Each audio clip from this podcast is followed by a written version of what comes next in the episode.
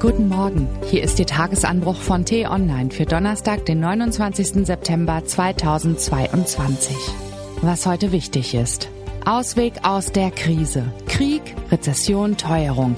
Die Lage ist düster, aber nicht ausweglos. Geschrieben von T-Online-Chefredakteur Florian Harms, gelesen von Ivi Strüving. Wir erleben wilde Zeiten. Wie wild sie sind, verdeutlicht ein rascher Rundumblick. Im Osten vergewaltigt Putin die Ukraine und droht mit Atomwaffen.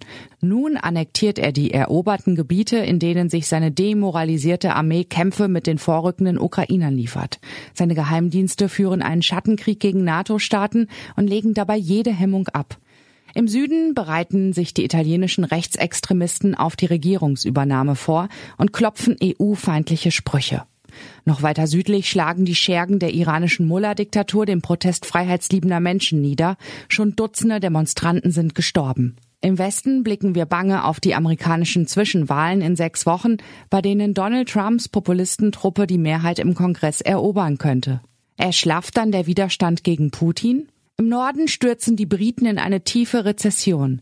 Jedem fünften Briten droht bittere Armut. Nordöstlich rüsten sich die schwedischen Rechtsradikalen nach ihrem Wahlerfolg für den Umbau des Landes in eine reaktionäre Trutzburg. Und hierzulande wird von der Butter bis zur Heizwärme alles teurer. Jede neue Woche verschärft die Nöte vieler Menschen. Die Regierenden kommen mit dem Verarzten nicht mehr hinterher und das Steuergeld ist endlich. Warnungen vor der nächsten Corona-Welle kommen hinzu und auch vor den Folgen der Erderhitzung. Der konsequente Klimaschutz wird auf dem St. Nimmerleinstag verschoben.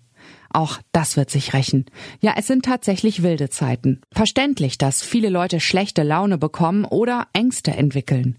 Doch Angst ist kein guter Ratgeber und Missmut erzeugt keine Energie. Genau das ist es aber, was wir jetzt brauchen.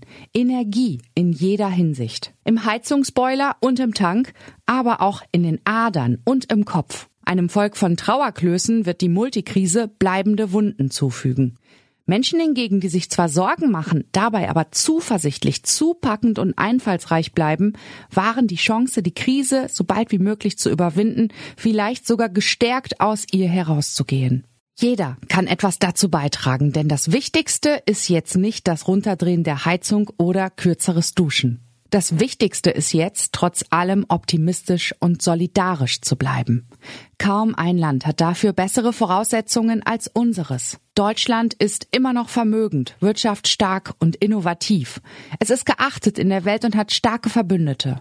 Anders als vielerorts im Osten, Süden und Westen funktionieren Demokratie und Rechtsstaat hierzulande gut. Manchmal hilft es, sich diese Tatsachen klar zu machen, wenn man morgens in den Nachrichten schaut und mal wieder die Krise kriegt. Die Lage ist düster, aber nicht ausweglos. Um zu begreifen, wie gut es uns immer noch geht, hilft ein Blick in die Vergangenheit.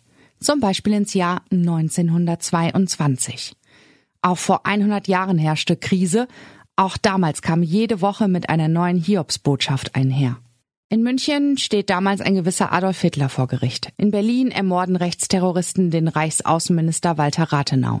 In Kassel überlebt der sozialdemokratische Oberbürgermeister Philipp Scheidemann nur knapp einen Mordanschlag. In Italien marschiert der Faschistenführer Benito Mussolini mit seinen Schwarzhemden nach Rom und übernimmt dort die Macht. In der Sowjetunion sind während der schlimmsten Hungersnot seit Jahrhunderten fünf Millionen Menschen gestorben. In Irland beginnt der Bürgerkrieg. In der Ägäis liefern sich Griechen und Türken einen monatelangen Krieg. In Izmir richten türkische Soldaten unter Zehntausenden Christen ein Massaker an. Und passend zu all den Grausamkeiten in diesem Katastrophenjahr wird in Berlin ein neuer Stummfilm uraufgeführt. Nosferatu, eine Symphonie des Grauens. Dass die Zeiten vor 100 Jahren noch düsterer waren als heute, mag für uns kein Trost sein. Aber es kann unseren Blick auf die gegenwärtige Krise relativieren. Und es zeigt, Geschichte passiert nicht einfach so. Sie wird von Menschen gemacht. Wir können durch unsere Taten, aber auch durch unsere Haltung mitentscheiden, welche Ausfahrt in der weltpolitischen Achterbahnfahrt wir nehmen. Also, cool bleiben, aber nicht ignorant sein. Nicht nur auf das eigene Wohl und Wehe, sondern auch auf die Mitmenschen achten. Nicht nur über die da oben schimpfen, sondern sich mal an die eigene Nase fassen. Besser machen fängt bei uns selbst an. Denn wenn genügend Leute tatkräftig statt destruktiv unterwegs sind, ist die Lage gleich weniger düster. Was heute wichtig ist. Der Bundestag debattiert über erleichterte Kurzarbeit, Nachhaltigkeit, den Lehrermangel und den Schutz von Kindern vor sexuellem Missbrauch. Die Wirtschaftsforschungsinstitute stellen ihre Prognose für den Herbst vor. Gleichzeitig gibt das Statistische Bundesamt die Inflationsrate für den September bekannt. In Stockholm werden die Preisträger des alternativen Nobelpreises bekannt gegeben. Wie wäre es mit Antonio Guterres?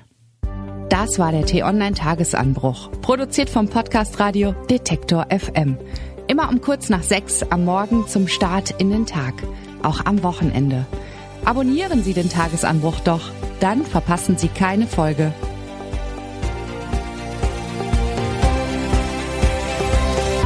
Ich wünsche Ihnen einen schönen Tag. Ihr Florian Harms.